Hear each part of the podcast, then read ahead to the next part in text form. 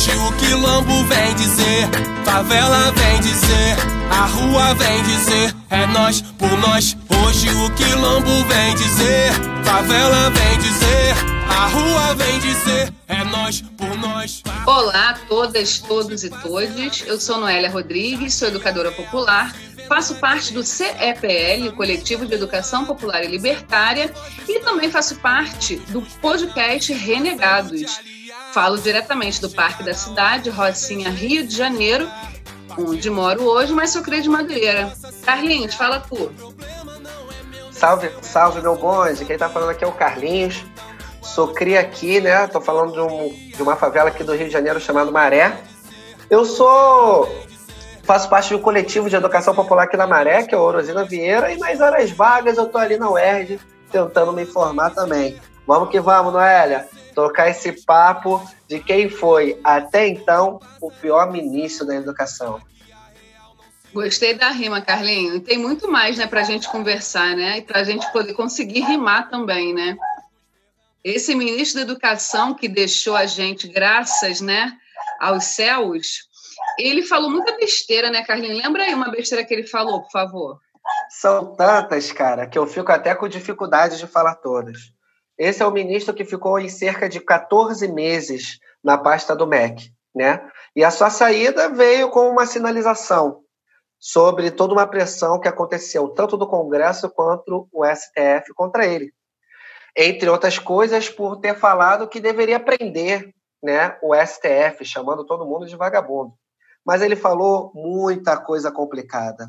Entre as coisas que ele falou, faz bem lembrar, ele confundiu o escritor Franz Kafka e chamou ele de Kafta, que é uma iguaria árabe. Bom, já sabe que ele não lê muito bem as coisas que ele diz que lê. Inclusive, no Twitter, ele também tem uns erros aí de ortografia que marcaram bem a história. Tipo, impressionante com C. Ou então, no ofício oficial, que ele escreveu paralisação com Z. Isso é só um pouquinho. Foram marcados a sua gestão pelo corte, né, ou bloqueio, na verdade, de 30% das verbas para as universidades estaduais ou federais. É, e além desse, dessa guerra contra as universidades federais cortando, retirando 30%, ele também promoveu um projeto chamado Futurice, que a gente sabe que não era para um bom futuro para as universidades públicas. Entre eles foi marcado também o pior momento da história do Enem. Por que, que o pior momento da história do Enem? Mais de 6 mil alunos tiveram suas notas erradas, cara. E aí teve que rever, mesmo ele tentando negar de assim já também. Bom, a gente está aqui para falar um pouquinho de várias, de várias merdas que ele falou. Entre eles, quero destacar a principal, a guerra dele com Paulo Freire. Tanto ele, quanto o Bolsonaro, quanto os Olavetes, estão numa guerra contínua contra Paulo Freire. Bolsonaro, inclusive, chama Paulo Freire de energúmeno. Na posse do Vantral como ministro da Educação, Bolsonaro falou que. Nós queremos uma garotada que comece a não se interessar por política como é atualmente dentro das escolas, né? mas comece realmente a aprender coisas que possa levá-la, quem sabe, ao espaço no futuro. Van Traub, em paralelo, numa fala da Jovem Pan, disse Quanto ao Paulo Freire, eu não tenho raiva dele. Tem até um mural muito feio dele na frente do MEC que tá lá, assustando a criançada que passa por lá. Muito feio sabe como é que é, né? Quando o cara não sabe falar com argumentos do cara, chama o maluco de feio. E falou que Paulo Freire não é, é estratégia científica. O que ele produziu não foi um conhecimento científico. E que a partir de agora, o MEC sairia da neutralidade e só iria adotar práticas que tivesse critérios e métodos científicos comprovados. E ele ainda fala o seguinte, ó, tem que ser estudo científico de verdade. Gente, será mesmo que essa guerra contra Paulo Freire e tudo isso que Van Trump e Bolsonaro falou é real mesmo? Bom, isso é uma das bolas que a gente tem que quicar agora, antes de falar as outras atrocidades desse pior ministro da educação até o momento. Pois é, Carlinhos, e para a gente continuar nessa rima, né, nessa, nesse bate-papo, que não é fake news, que a gente não trabalha com fake news, as, fake news, né, todo mundo sabe disso, que a gente tá, dá o papo reto e bota o dedo na cara mesmo, a gente chamou o Humberto Salustriano e o Francisco Overland, dois companheiros queridos de luta da educação popular, também para falar com a gente. Francisco, fala tu. Oi, gente, boa tarde para todas e todos. Meu nome é Francisco Verlange, sou professor de História da Rede Pública do Estado do RJ, né? É, sou educador popular também, faço questão de frisar também, até porque, enquanto pedagogia que a gente tenta propor nos espaços de educação que a gente acessa, a educação popular é, de fato, a pedagogia que a gente opta, né? Como um formato de pedagogia contra-hegemônica. Eu moro em Olaria, mas estou pelos acessos do RJ, né? Qualquer coisa é só ligar o GPS, você me encontra.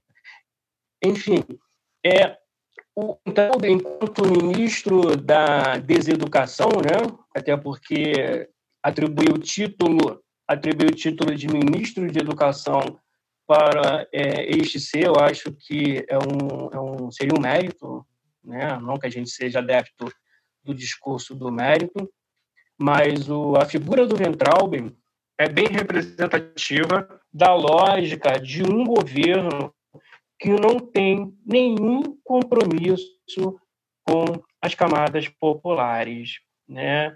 com a redução da desigualdade social que se apresenta e que atravessa as diversas esferas da sociedade brasileira e isso não poderia ser diferente na educação.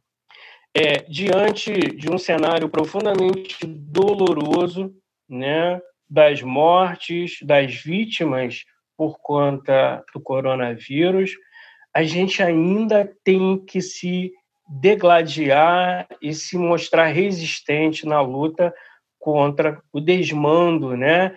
É, todo o processo de desmonte do Estado brasileiro que esse governo. Então, o Ventralbe, de uma certa forma, ele é muito representativo da proposta ou das ausências postas, né, da ausência de governabilidade de um governo que não tem compromisso nenhum com o povo, né? Dadas as questões que já foram citadas pelo pelo grande irmão de luta Carlos e pela Noélia, né?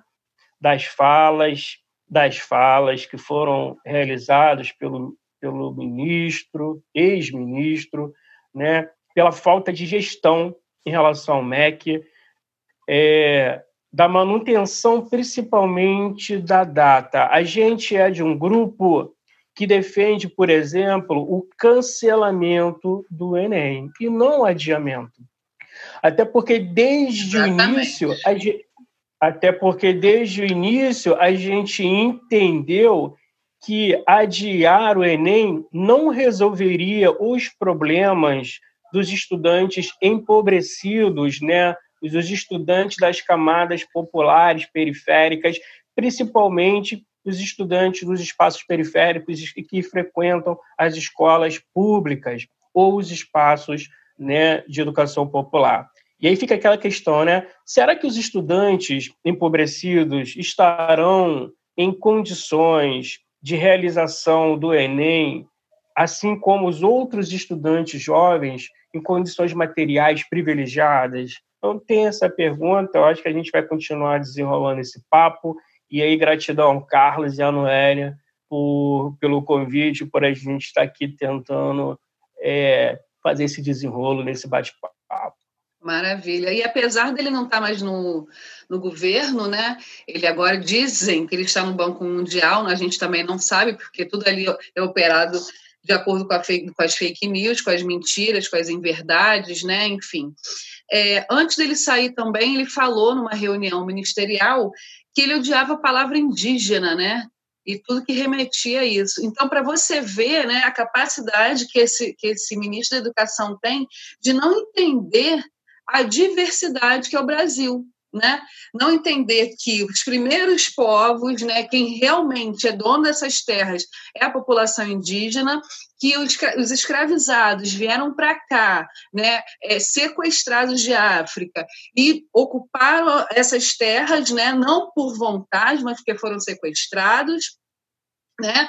A, a gente vê que o europeu ele invade essas terras, ele domina essas terras de maneira truculenta, de maneira violenta, como é até os dias de hoje. Né? E o triste, mais triste ainda, a gente tem um governo que quer que volte a quem descobriu o Brasil, né? A, a, a, velha pergunta: quem descobriu o Brasil? Esse governo é satisfeito com essa resposta, que foi Pedro Álvaro de Cabral. Ele não é satisfeito na problematização dessa pergunta, né? E na mudança dela. Quem invadiu o Brasil, né? O que foi europeu, o povo colonizador. E, inclusive, a gente tem até hoje um currículo escolar pautado na colonialidade. E eu acho que Humberto pode falar muito para a gente nesse sentido. Fala tu, Humberto, querido. Fala aí, minha querida amiga Noélia, Carlinhos, Francisco. Agradeço aí o convite para a gente fazer esse bate-papo mais do que necessário. É, eu sou professor da rede pública, é, também sou educador popular, formado né, no conjunto de favelas da Maré.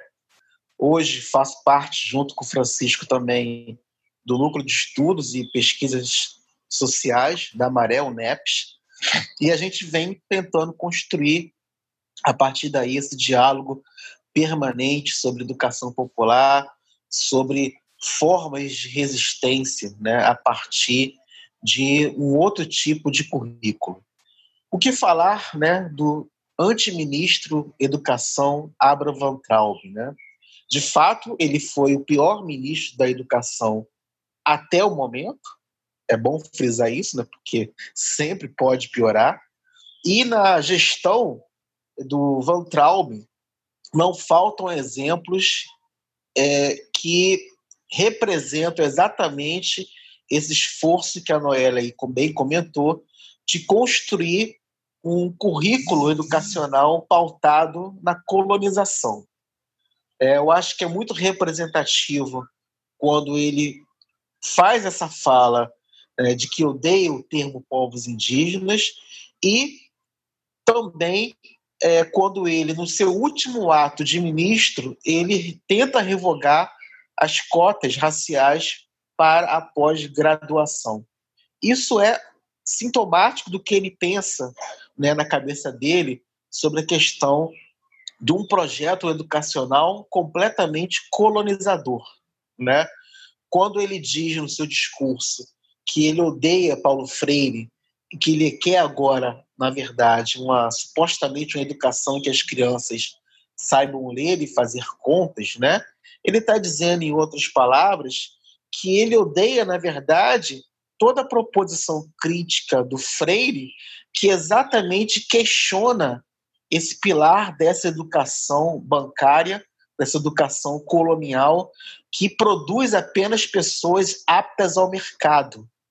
O Van Traub odeia Paulo Freire porque ele sabe perfeitamente que o pensamento freireano ele ajuda a construir exatamente um modelo de educação que destrói os pilares de um projeto que só pretende constituir pessoas aptas ao trabalho dentro de um sistema capitalista. Porque o Freire, ele pressupõe, como ele mesmo diz, que a leitura do mundo precede a leitura da palavra, e isso quer dizer que na educação freiriana, o ser humano ele aprende a desconstruir todas as suas correntes de colonização. E isso, obviamente, Van Traub e o seu projeto de governo é, odeia. Né? Ele odeia esse tipo de educação. Então, não por acaso, toda a sua gestão foi marcada por ações que tentaram, né, é, e ainda tentam, porque depois de Van Traub, o próximo ministro, não tenhamos ilusão, vai continuar o mesmo projeto né, de uma educação tradicional, colonial e que não se pretende em nenhum momento ser crítica. É isso aí, vamos conversando.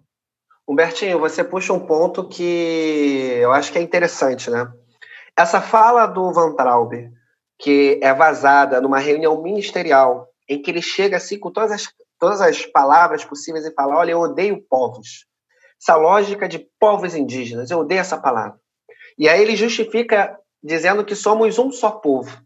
Na verdade, o Van Traub ele quer pegar toda a diversidade que a gente tem, cultural, das variações dos povos indígenas, das variações dos povos de matriz africana, na diversidade não só cultural, mas na diversidade que é do estado de oprimir essa população e quer diluir essa lógica dentro dessa lógica dele colonial, que é essa lógica nacionalista. É passado, na ditadura fizeram isso, outros regimes autoritários, como o nazismo, construiu essa identidade nacionalista e a partir daí quer construir essa coisa maquiavélica em que tudo que é crítico, tudo que pensa é uma lógica educacional a partir de todas as estruturas opressivas que passam por ele, é o errado.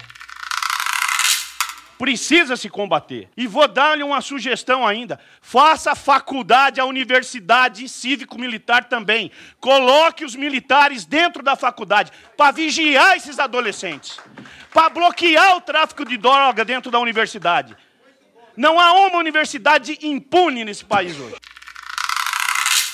Na verdade, isso é o fazedor de comunista, isso é o fazedor de pessoas que vão pró um determinado partido. E que, na verdade, ele quer diluir a lógica real, que é tomar partido do que de fato está acontecendo com eles.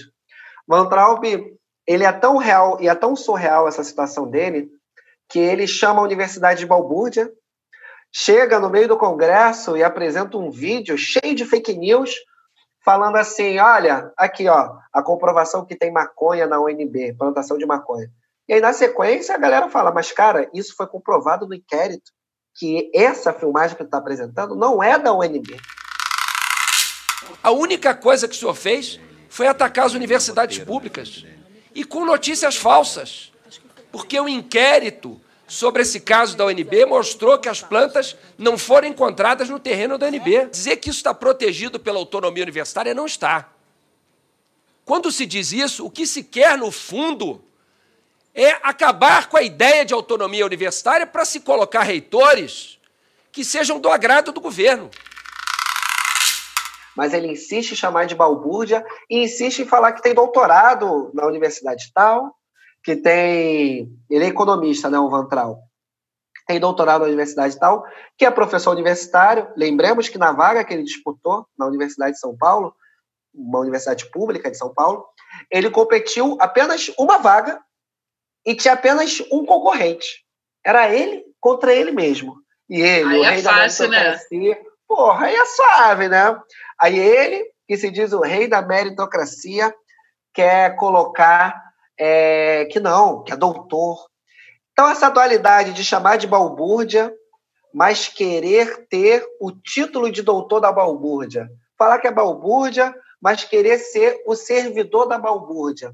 Francisco, companheiro das antigas, é, Freud explica essa complexidade desse ex-ministro de atacar a universidade, mas ao mesmo tempo ser, querer ser, dizer que é reconhecido pela universidade. Diz para mim, por que, que ele faz isso, novinho? Quais são as suas percepções dessa loucura que ele tem de atacar ao mesmo tempo e querer ser reconhecido por aquilo? Então, é, na realidade, eu acho que nem Freud explica, Carlos. Eu acho que a gente só vai conseguir entender as consequências né, do estrago né, e a mente dessas pessoas que se inserem num contexto que a gente tem chamado por enquanto de bolsonarismo daqui a algum tempo, né? A gente está meio né, é, extasiado e meio perplexo como essas pessoas conseguiram chegar a um nível de desumanidade, né? A um nível tão intenso de desumanidade de compartilhar, de comungar de valores fascistas, né? E daí para baixo. Mas, assim, Em relação à tua, a, tua, a questão, a provocação que você traz, né? É, primeiro que, assim, é, não houve gestão no MEC, na realidade. O que houve foi uma tentativa, né? E, que é, foi uma tentativa de combater um suposto inimigo, né? Que o, o MEC e o governo, que de um modo geral que não que não promove políticas públicas, né, para organizar é, e reduzir a desigualdade social presente na nossa sociedade, é, esse governo não tem um projeto de governo, seja para a área de educação, de saúde, mas especificamente para a área de educação. O que o Weintraub faz durante todo o tempo, enquanto ministro, é combater o que ele acha que é uma praga né, no ensino brasileiro, né, que é as ideias que se dizem, as ideias ditas, classificadas por ele como revolucionárias, e aí ele faz ataques direto né, aquelas pessoas que, de alguma forma, aquelas pessoas que contribuíram, que colaboraram no, é, na construção é, da realidade de educação no Brasil, como, por exemplo, Paulo Freire. Atacar, você, a, a gente, é algo muito louco, é algo muito louco que não, e não é compreensível. Como é que pode um ministro da educação que não gosta da educação? O ministro da Educação, o ex-ministro da Educação, que ataca a universidade. O ministro da Educação que é, não se organiza para tentar reduzir as desigualdades sociais que atravessam a educação. Então, é, Ventralb, ele é, como eu falei no início, e Humberto pontuou, né, ele faz parte de um projeto de sociedade, é um projeto de sociedade que representa determinados grupos né, que querem manter determinados valores da sociedade. Então, faz parte né, desse processo de manutenção de um projeto de sociedade atacar uma educação crítica, uma educação que faça é, com que esse estudante desenvolva uma autonomia, desenvolva um compromisso com ele, um compromisso com o mundo de não, se, de não, de não aceitar uma lógica de, de submissão, de opressão. E por isso que ele faz esse discurso com a universidade. Por isso que ele faz um discurso de, com os professores, desqualificando os professores, sejam da universidade e seja, seja também da educação básica. Por isso que ele está o tempo todo. Né? Ele enxerga, ele enxerga da mesma forma que o governo enxerga é, alguns setores da sociedade como inimigo. Esse governo elegeu as universidades, a educação como inimigo, porque entende que uma educação crítica, uma educação formadora para a emancipação, né, uma educação formadora para a liberdade, é, não, não serve, não serve ao projeto de governo, né, ao projeto de sociedade que eles pensam ser para eles o ideal, né? Que é um projeto de sociedade desumano, um projeto é, totalmente é, racista, né, misógino, totalmente é, que referenda e dá legitimidade para a desigualdade social, né? Um governo que diante da pergunta da quantidade de mortes e de óbitos por conta da pandemia, né, responde e daí, né? Se, se o nível da resposta é daí para o compromisso de ter pessoas vivas ou não, né? imagina como é o e daí para se, se ter uma universidade ou não que possa colaborar para a construção de, um, de uma sociedade mais humana, por outro tipo de existência, para outro tipo de civilização. Né? Então, é muito nesse sentido de agressão e de, de violência de ataque que o Ventralb fazia, porque ele elegeu um inimigo. Ele elegeu um inimigo, ele tinha que atacar esse inimigo. Exatamente, Francisco. Essa questão, né? É só uma gripezinha, né? Não sou coveiro, né? Que você pontua com o Idaí, é, mostra bem o retrato, né? Desse desgoverno que a gente vive, quando quase todos os ministros, né? A Damares era, era mestra né, em direito, formada em direito, enfim, e na verdade era tudo mentira. Ricardo Salles, também ministro do Meio Ambiente, caoseiro no currículo, enfim. Todos esses ministros têm algum tipo de problema de mentira, né? E aí ele não está acertando nenhum até agora, gente. Outra coisa, o corte de verbas que o Van Traub fez, né, para a iniciação científica, né, que é um, um passo importantíssimo para quem quer né, é, fazer pesquisa, para quem quer se iniciar na, na pesquisa científica, na, ser professor, né, importantíssimo isso, essa manutenção né, dessa, dessa bolsa. E esse cara vai e corta 30%, sabe? Ah, mas é besteira, não tem que aprender nada disso, né? Porque eles, na verdade, como vocês falaram, eles odeiam a educação. Eles odeiam, na verdade, não é a educação, eles odeiam uma educação progressista. Por isso é que Paulo Freire até de feio foi chamado, né? Falando que iam arrancar o, o totem né, de mosaico que tem na porta do, do Ministério da Educação em Brasília, que aquilo dali era horroroso, ele falou assim.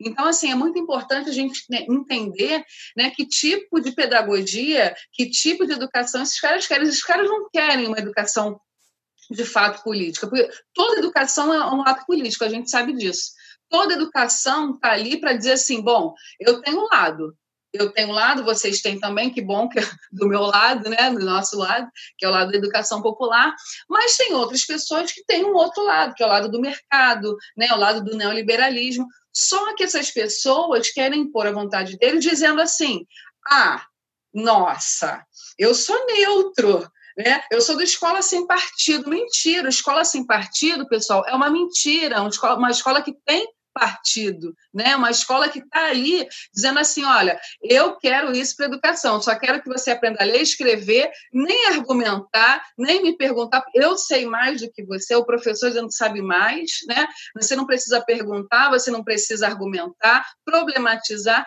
isso é muito sério. A gente começa a entender que partido esses caras estão seguindo. Não é uma educação problematizadora, não é uma educação para você se entender no mundo e com o mundo. Né? É por isso que eles odeiam tanto Paulo Freire, por isso que Paulo, eles dizem que Paulo Freire não deu certo no Brasil. Mentira, Paulo Freire nunca foi colocado enquanto política pública. A pedagogia de Paulo Freire nunca houve, nunca entrou no Brasil enquanto política pública. Lá na Finlândia, né, a, gente, a gente tem os índices maravilhosos de educação, ele é uma política pública, Paulo Freire, se vocês não sabem. Agora, aqui no Brasil, infelizmente, Paulo Freire nunca foi de fato política pública. Teve uma inserção ali na década de 90 em São Paulo, mas de fato nunca aconteceu. E aí, não dá para a gente falar de educação se a gente não coloca educação popular, se a gente não coloca uma educação libertária e libertadora, que é a que Paulo Freire defendia. É mudança de currículo a partir das escolas, é você falar de política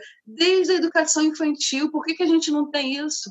Né? Por que, que a criança já não por que, que a gente chega na fase adulta dizendo assim, eu odeio falar de política? Vocês já escutaram essa frase? Eu já escutei, estou cansada de escutar. Política, religião e futebol não se discutem. Por que, que não se discute? Tudo é discutível. Desde que você respeite né, a fala do outro, desde que você respeite ali, e, a, e é passível de mudança. Quando você dialoga, você está disposto a ouvir o outro e a mudar né, sua opinião, o que é muito saudável. Às vezes você tem uma opinião a vida inteira e fala assim, gente, mas eu nunca, nunca olhei por esse lado. Quando alguém te coloca uma pergunta e você fica assim, gente, é verdade, faz pensar. E você pode mudar de opinião, você deve mudar de opinião se você tiver é, considerar que esteve errado né, e que está errado. Então é super natural. O problema é que só vem através do diálogo. Franci... O Carlinho, fala tu. E é incrível, né? Esse daí é o bonde do recalque do currículo fake, né? Até o currículo dos caras tem cloroquina embutido, cara. Os caras são fake news do início ao fim. E aí tu pontou muito bem, Noélia. É o Ricardo Salles inventando fake news do próprio currículo. É a Damares inventando é, fake news do próprio currículo. E é o Van Traub, quando se pronuncia falando fake news dia sim, dia também quando ele diz assim, ó, o seguinte: coisa boa a gente copia. E aí, na sequência, ele fala: me diz um país aí do mundo que adotou Paulo Freire sem ser o Brasil. E você colocou muito bem: no Brasil não foi colocado Paulo Freire. E, inclusive, vários países do mundo implantaram a metodologia de Paulo Freire. Só que uma metodologia de educação não é uma pessoa só, é um conjunto de técnicas ali, é um conjunto de pensamentos. E, inclusive, em 2014, uma escola pública de Massachusetts, eu tenho dificuldade de pronunciar esse nome, reconhecida a melhor Também. escola pública de lá, todo mundo tem, a melhor escola pública de lá, falou publicamente que a inspiração da sua metodologia de ensino crítica foi Paulo Freire. Paulo Freire é reconhecido no mundo inteiro. Só esse bonde da cloroquina que não quer que não quer reconhecer isso. E cria, como muito bem o Francisco falou, na lógica do conflito, na lógica do diferente, a forma de criar eles como o lado bom da força e o outro como o lado mal da força, a educação. Esse tipo de educação é o lado mal da força. E eu, o recalcado do, do currículo fake, sou o lado bom da força. É tão real isso que Van Traub chegou a falar uma vez no programa do Ratinho que dinheiro para as universidades públicas tem. O problema é que elas não trabalham, o problema é que elas são mal colocadas. Ele faz a seguinte comparação: um professor de uma universidade pública trabalha uma média de oito horas por semana em sala de aula. E uma professora da educação infantil trabalha cerca de 20 horas em sala de aula. Só que no momento que ele faz essa comparação, ele deixa de lado muita coisa. Entre elas, o tempo de pesquisa, que é onde está a lógica da universidade, o tempo da extensão, onde está na lógica da universidade, e trata a universidade numa lógica é, positivista, vamos colocar assim, produtivista, né? Produto, mercadoria. Se ele trabalhou, na no, segundo ele, oito horas em sala de aula, ele não produziu. E aí deixa de lado todo o conjunto de pesquisas que hoje essa universidade que tanto eles sucatearam estão sendo decisivo para debater e criar soluções para a Covid-19. Humbertinho, nesse mar que a gente vai navegando, de comparar a universidade, carga horária de trabalho da universidade pública com a escola, e a partir daí criar uma logística, uma justificativa de sucatear a universidade. Diz para mim, Humbertinho, o que, que tu acha disso? Por que dessa logística? Pois é, novinho. É, isso se soma né, completamente a uma das outras tantas falas absurdas do Van Traub, que é dizer, no momento antes né, da sua saída do governo, dizer que ele não, não queria é, cursos de antropologia, sociologia, filosofia com o dinheiro dele. Essa fala é tão absurda, né? ela é tão é, bizarra, né? Mas que é uma fala que se liga completamente no que a gente poderia chamar, sem medo de errar, numa espécie de distopia fascista que o Brasil vive atualmente. Né?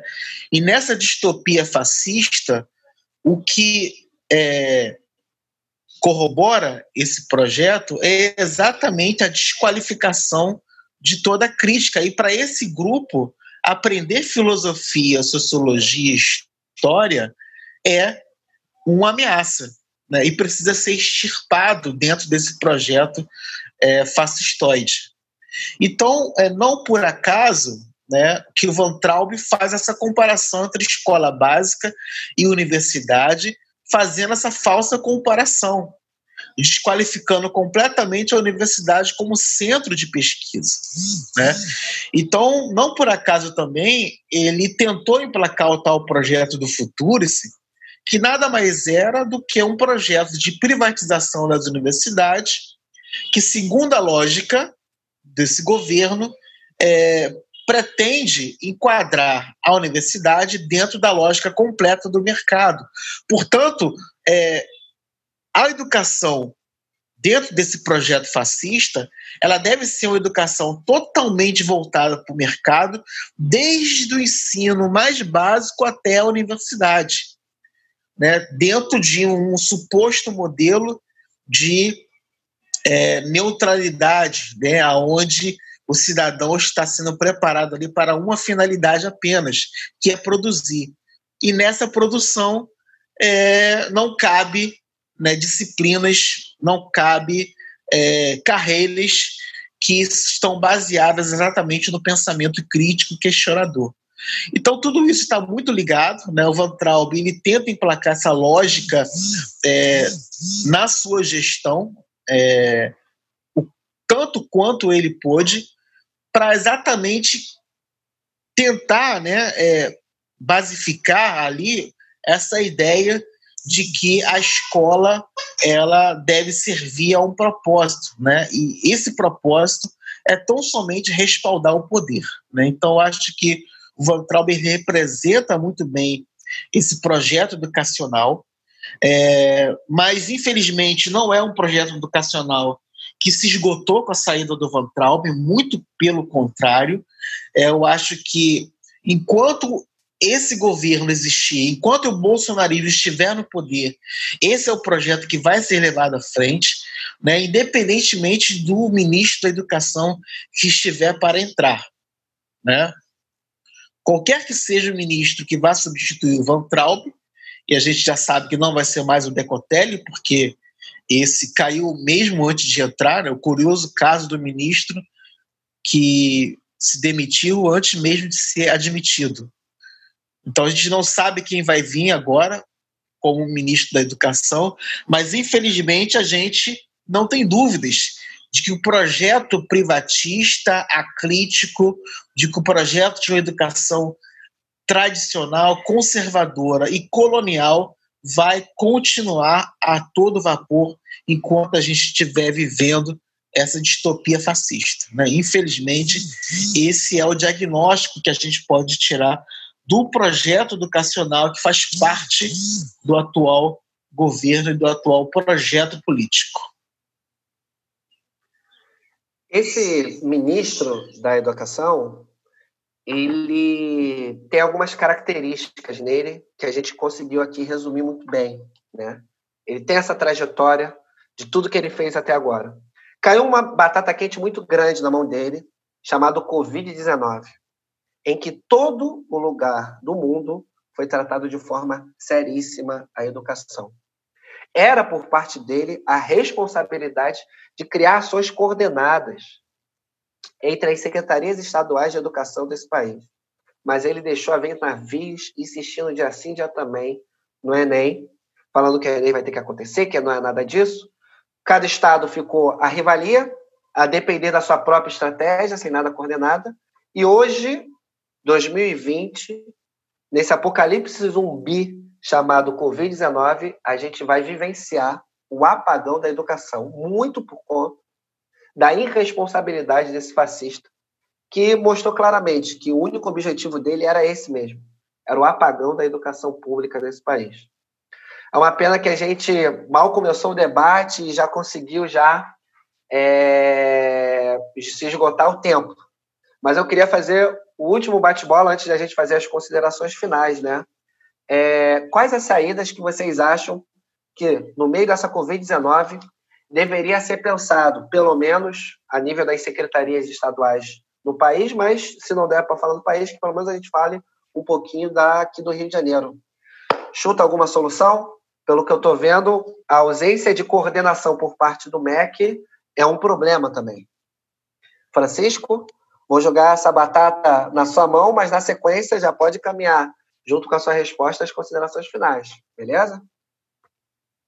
Entendi. É, realmente, é, a resposta para isso é muito complexa. Né? A gente acho que não consegue é, encaminhar em alguns segundos ou minutos, não. Né? Considerando que o Brasil ele é profundamente imenso e que cada região, que cada estado traz consigo características sociais e econômicas que demandam é, uma maior atenção, uma maior complexidade para essas respostas, né? É, o que a gente precisa entender também, é, respondendo um pouco, tentando apresentar uma solução, é que qualquer proposta é, de solução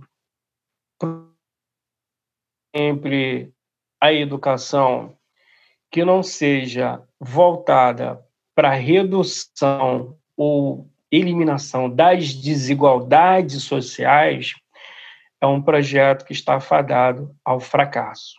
Né? Então, é, pensar políticas públicas que permita aos estudantes da educação básica, aos estudantes do ensino superior, é, de fato, terem a oportunidade de acessar os espaços de educação né, escolares, né, ou de espaços de educação financiados pelo Estado, e aí é algo que precisa ficar bem definido, o Estado como sendo aquele que é o gestor do recurso público, do dinheiro público, é ele que tem que, que é ele que tem que encaminhar né, as políticas públicas, sempre no sentido sempre no sentido e no diálogo e na escuta com as demandas da população, né? Então, assim, é criar um Estado que não seja favorável, que não contemple privilégios e que, não, e que de certa forma, não é, sustente esse modelo de sociedade de desigualdade que é Estado. Né? Então, Carlos, é, um, é uma resposta muito complexa, que é uma resposta que ela vai variar de acordo com os cenários é, sociais e econômicos de cada região do país. O Nordeste tem uma configuração de desigualdade social, o Sudeste tem outra, o Sul, né? Mas, sobretudo, é preciso, dentro desse projeto de transformação social, ter um projeto de educação, sim, que seja crítica e que não seja a educação do adestramento, né? De adestramento que, que a gente esteja sendo triturado permanentemente, né? Em um sistema é, de manutenção de uma lógica que não nos permite ser a lógica da vida. Né? Então, é, é, é, algo que a gente precisa considerar. São respostas que são especificamente e que, assim, por exemplo, por exemplo, a gente tem, por exemplo, a solução do ensino que inicialmente foi chamado de educação à distância e depois educação remota, proposta pelo governo do estado, né? E aí depois foram feitas outras outras estratégias para tentar contemplar esses alunos, né? É, por exemplo, tem, tem aluno meu que não tem internet em casa. O mesmo aluno não tem comida em casa, porque o pai e a mãe está desempregado. E aí, assim, ah, mas está sendo distribuído algumas cestas básicas, é, mas não atende todo mundo, né? é uma pequena parcela. Enfim, então, a gente tem é, essa questão da desigualdade social muito forte na nossa sociedade e que qualquer projeto de transformação para a educação precisa olhar para essa realidade, de incluir e de reduzir e de é, acabar com esse abismo social que existe nas relações sociais. É isso, gente. Gratidão aí pelo espaço, pelo momento. É sempre a gente muito bom debater sobre educação. É, queria só reafirmar que eu falo do chão que eu piso, que é a escola pública, né?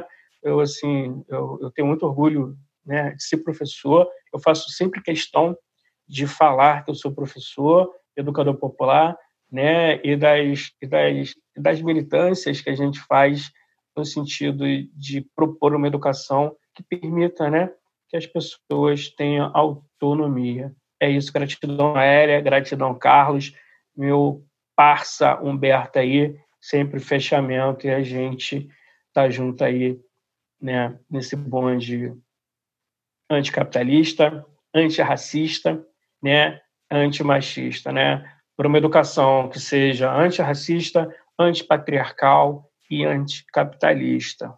É isso. Gratidão, rapaziada. A gente que agradece, querido Humberto.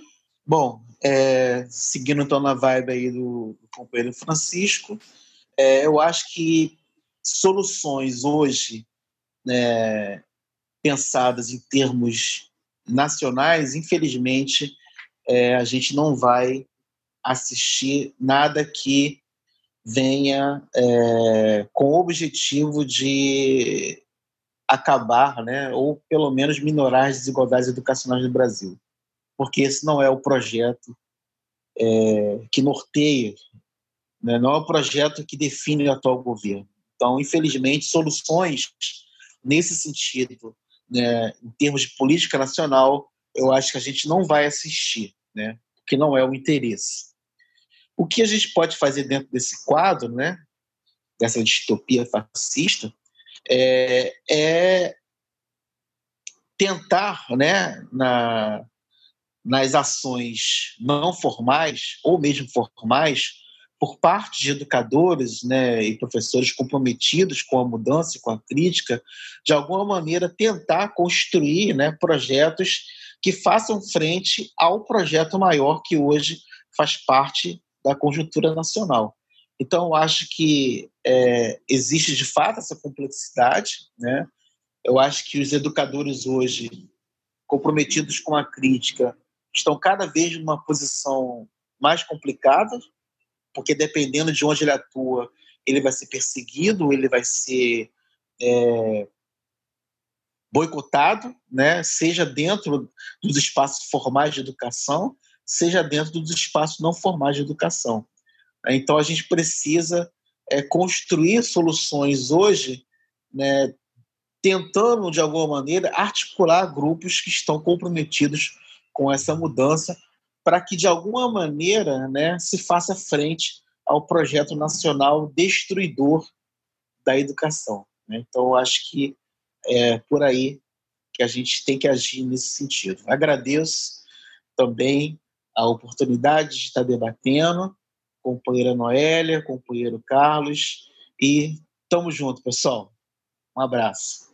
Sempre agradecendo de coração esse momento importante, que é trocar figurinhas com só gente assim do afeto do coração também agradeço por demais. Noélia, tá contigo, mana. Pois é, a gente está sempre levantando a bandeira, né, nós educadores populares, educadoras populares, do cancelamento do Enem. Não é o adiamento, só repetindo o que o Francisco já falou, a gente quer que cancele, que não aconteça, não é adiar um mês, dois, a gente quer que realmente o Enem, o Enem já não deveria existir. Né? O, vestibular já não deveria existir, já é uma questão injusta, de injustiça social. Mas já que existe, que a gente tem o mínimo de condições de preparar né, as nossas e os nossos que estão na batalha nos pré-vestibulares para poderem competir. Já que é a competição, a gente vai ocupar espaço também. Então não adianta a gente querer falar ah, que vai adiar o Enem. Não é adiar, pessoal, é cancelar o Enem para que a gente realmente consiga tempo hábil para poder, quando sair dessa pandemia, a gente poder fazer um trabalho de fato libertador, né? E, e, e com, com aquilo tudo que a gente sempre fez, né? com crítica, com problematização, com diálogo, com horizontalidade, né? Porque ninguém sabe mais do que ninguém, já dizia Paulo Freire. E a questão também que a gente tem que ficar muito atento é o abandono escolar depois da pandemia. A galera que está sendo pressionada agora para as aulas remotas. Não, porque você não foi, porque você não está indo, porque você vai repetir de ano. Essa galera pode abandonar a escola. E se for na EJA, pode abandonar mais uma vez a escola. Então, a gente tem que ficar atento a isso, entender o momento de cada um, saber que a gente precisa, primeiro, cuidar da nossa saúde física e mental. Nós não somos mercadorias, nós temos saúde e precisamos cuidar dessa vida, dessa saúde, dessa família que a gente tem, em meio a mais de 50 mortos, mil mortos no Brasil que a gente está vivendo. Então, agradecer, né? A gente precisa se juntar a cada dia mais. Se tem alguma coisa de bom né? É, se tem alguma coisa de bom que a gente está fazendo na pandemia é conhecer pessoas de outros estados, de outros países, se conectar com pessoas que pensam da mesma forma que a gente, que tem essa base da educação popular como o Sul na vida. Então, assim, a gente precisa entender que a gente pode e deve. Né? O povo tem a força, só precisa descobrir. Se eles lá não fazem nada, faremos todos daqui, já diziam os filósofos Cidinho e Doca na década de 90.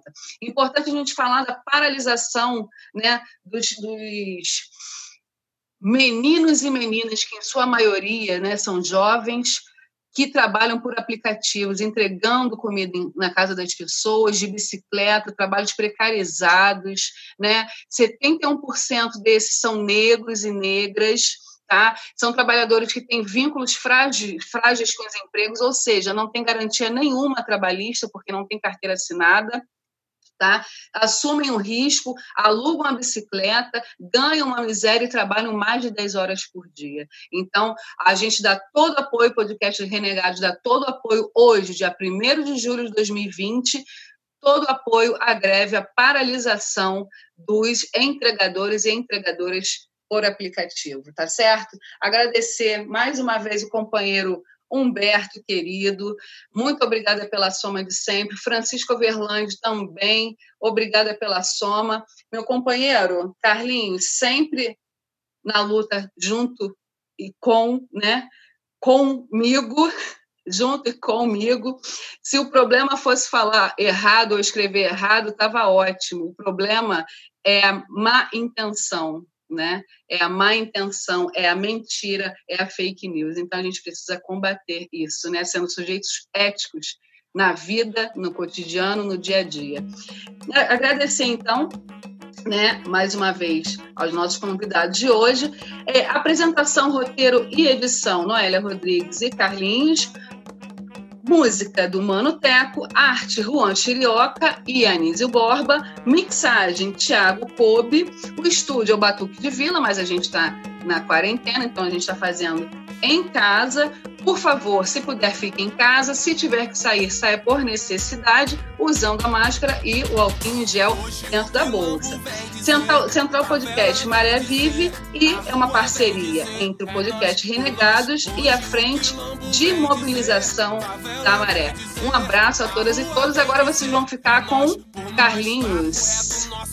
Bom dia, para finalizar, que fique claro, esse filtro social chamado vestibular a gente é contra, mano. Não deveria existir esse filtro social que deixa um bonde entrar, bem pequenininho, e outro bonde muito grande do lado de fora. Contudo, nosso podcast é voltado para a galera da educação popular, é voltado para aquela galera dos prédios comunitários, e sempre, no finalzinho do nosso podcast, a gente dá uma dica de estudo. A gente é contra o vestibular, a gente é a favor do cancelamento dele, mas a gente dá uma dica de estudo para esse bonde de educação popular, de pré-comunitário que está ouvindo com a gente.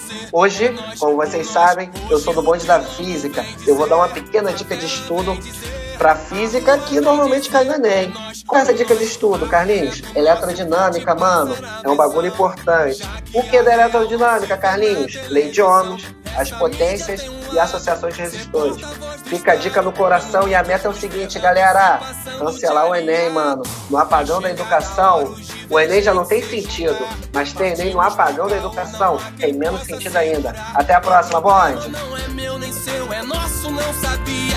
Foi nos cortando a mostrão, não somos minoria. Hoje o quilombo vem dizer, favela vem dizer, a rua vem dizer, é nós por nós. Hoje o quilombo vem dizer, favela vem dizer, a rua vem dizer, é nós